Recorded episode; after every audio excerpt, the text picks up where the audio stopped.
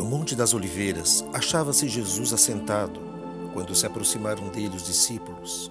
Em particular, lhe pediram: Dize-nos quando sucederão essas coisas e que sinal haverá da tua vinda e da consumação do século.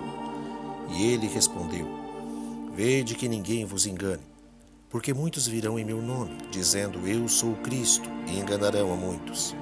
E certamente ouvireis falar de guerras e rumores de guerras. Vede, não vos assusteis, porque é necessário assim acontecer, mas ainda não é o fim. Porquanto se levantará nação contra nação, reino contra reino, e haverá fomes e terremotos em vários lugares. Porém, tudo isso é o princípio das dores.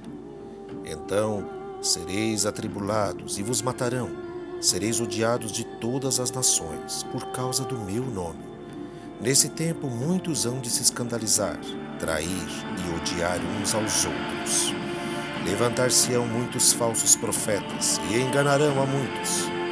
E por se multiplicar a iniquidade, o amor se esfriará de quase todos. Aquele, porém, que perseverar até o fim, esse será salvo.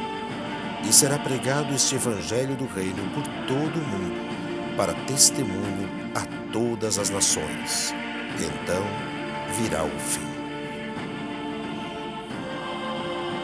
Evangelho de Mateus, capítulo 24, dos versículos 3 ao 14.